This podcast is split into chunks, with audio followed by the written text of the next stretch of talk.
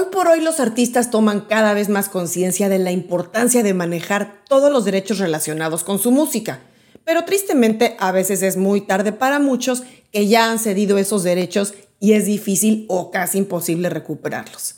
Si quieres saber qué significa y qué implica que un artista sea dueño de sus masters, quédate aquí y te explico.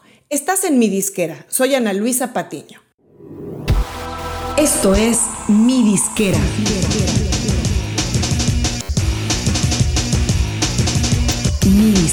donde tu música es tu negocio. El concepto de la propiedad de los masters se refiere a quién es el dueño de las grabaciones originales de una obra, tanto de audio como de video. La propiedad de los masters no se refiere al derecho autoral, sino en sí a la grabación que se pone a la venta o bien se pone a disposición en las plataformas de streaming. El tema de la propiedad de los masters no era algo que solía discutirse antes, porque en los contratos tradicionales eran justamente las disqueras o sellos los que eran siempre los dueños de las grabaciones. Y eso implicaba, claro, que ellos eran quienes pagaban la producción. Esto no era algo mal visto y mucho menos algo que se cuestionaba, porque simplemente el que paga el máster es el dueño del material. Aún en lo que puede considerarse el mundo de los sellos independientes, el artista generalmente no era o no es dueño de sus másters, sino que eran esos sellos los que financiaban la grabación y luego pues la comercialización, la promoción, ya sea de forma directa o a través de contratos con distribuidoras o disqueras transnacionales o grandes. Y sobra decir que cuando una disquera o sello es dueña de los másters, por muy buena que sea la relación que tenga con el artista, el único que tendrá la última palabra sobre todo lo relacionado a la comercialización y explotación de esa música, pues es el sello o disquera que es el dueño, es natural. El artista podrá opinar, pero nunca podrá exigir, y menos a nivel legal. Estoy segura que has escuchado infinidad de casos durante muchos años de artistas que entran en amargas disputas y pleitos, incluso legales, con sus disqueras o sellos porque no están de acuerdo con tal o cual modo en que se comercializa o se promueve su música. Casos que pueden llevar años por resolver y muchos miles de dólares de por medio, como por ejemplo en los 90 George Michael, o antes con The Smiths o REM, y una lista que no acabaría yo en horas.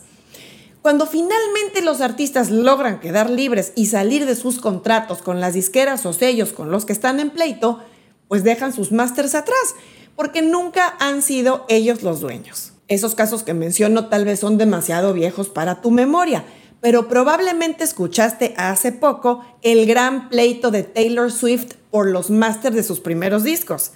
Y es que Taylor fue firmada pues cuando se lanzó, cuando era niña, con un sello de Nashville que se llama Big Machine, que podría considerarse un sello independiente, aunque son enormes, pero pues tenían un acuerdo de distribución y marketing con Universal Music Group.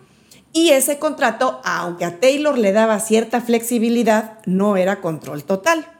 Y el caso es que cuando ella empezó a tener voz y voto en su carrera, presionaba el sello de tal o cual cosa, como por ejemplo tal vez recuerdes que Taylor no lanzaba sus discos al mismo tiempo en las plataformas de streaming que en formato físico y en descarga digital.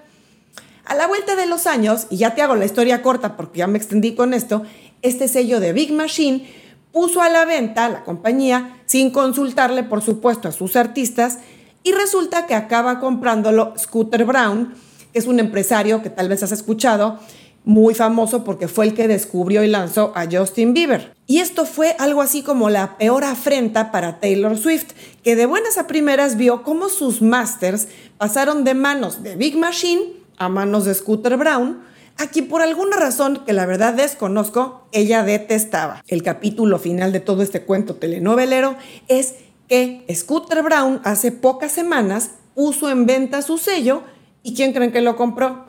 la compañía de coreanos, BTS, son los chicos estos que se han inflado como la espuma en años recientes, y ahora resulta que los masters de Taylor Swift son de la compañía de los coreanos, y ella nada puede hacer al respecto. Bueno, mejor dicho, lo único que puede hacer, y que es lo que hacen muchos artistas en este caso, especialmente la gente que tiene buen presupuesto, es regrabar las canciones, especialmente si ellos son los compositores, como es el caso de Taylor. Entonces ella se metió al estudio y volvió a grabar todos sus masters, es decir, todas sus primeras canciones en grabaciones nuevas. Tiene masters nuevos, aunque los otros se siguen explotando comercialmente. Bueno, y aunque nada podrá hacer Taylor por reganar la propiedad de sus antiguos discos, al menos buscará explotar comercialmente sus canciones bajo grabaciones nuevas, que con un buen músculo de marketing y negocios, pues seguramente le va a sacar muy buen jugo. Dice toda esta historia telenovelera para ilustrarte en un caso extremo la importancia de que un artista sea dueño de sus masters. Y es que pasa como en los matrimonios. Cuando un artista firma con un sello o disquera, todo es miel sobre hojuelas. Los directivos, el equipo de la disquera, todos son los mejores amigos. Le van a bajar el cielo y las estrellas y parece que la luna de miel nunca va a terminar. Sin embargo, cuando pasan varios años y muchas veces en el camino hay cambio de mandos en las disqueras y a veces salen los grandes amigos o los padrinos de los artistas, empiezan a surgir desacuerdos en la manera de manejar la música. Y esto hace que los artistas quieran salir corriendo y generalmente no lo logran. En el mejor de los casos, podrán obtener su carta de libertad o finalización de contrato y quedar libres, pero sus másters siempre van a ser propiedad de esa disquera que los financió salvo que hábilmente hayan podido negociar antes una cláusula en el contrato que les permita adquirirlos por muy buena suma de dinero. Pero los casos son muy raros. Pero todo esto ha ido cambiando en años recientes, especialmente con la baja de los costos de producción. Porque antes ser dueño de sus másters pues no era una opción, sobre todo porque prácticamente nadie tenía los recursos para financiar la grabación y organizar la comercialización de su música. Y como todos sabemos, ahora grabar una canción o un álbum pues no es necesariamente el privilegio de los artistas firmados en disquera o los que tengan altísimos presupuestos. El nivel de acceso que se ha abierto a los artistas para autogestionar su música es algo sin precedentes. Esto quiere decir que uno puede grabar, comercializar y promover su música por cuenta propia y sin intervención de disqueras u otras empresas intermediarias. Incluso las distribuidoras basan en esto su modelo de negocios exitoso.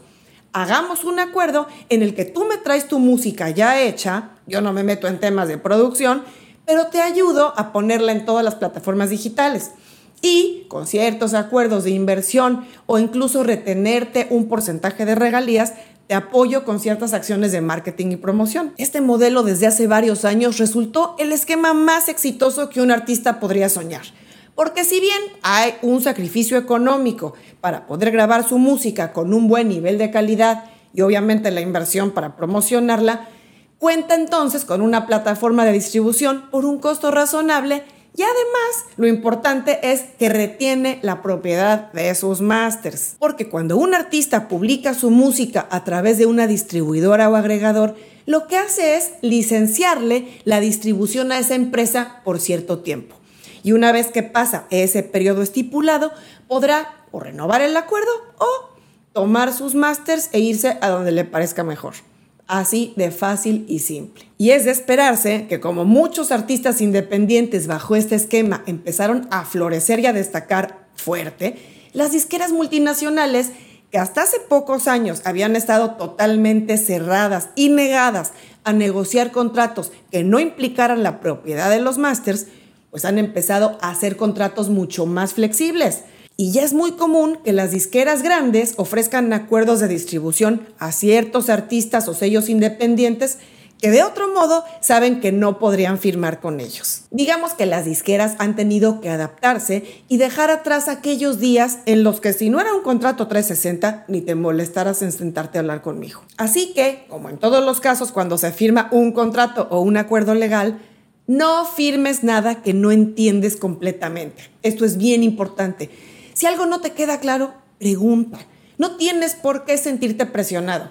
Es primordial que cuando se trata de tu carrera musical tengas como primera prioridad el hecho de ser dueño de tus másters, de tus grabaciones. Salvo que tengas excelentes razones y muy buena protección legal y económica para hacerlo, que siempre puede haberlas, no cedas la propiedad de tus másters a una disquera, sello o distribuidora si quieres desarrollar una carrera bajo tus propios términos. Espero que te haya quedado claro en este video el concepto de la propiedad de los másters. Nos vemos muy pronto.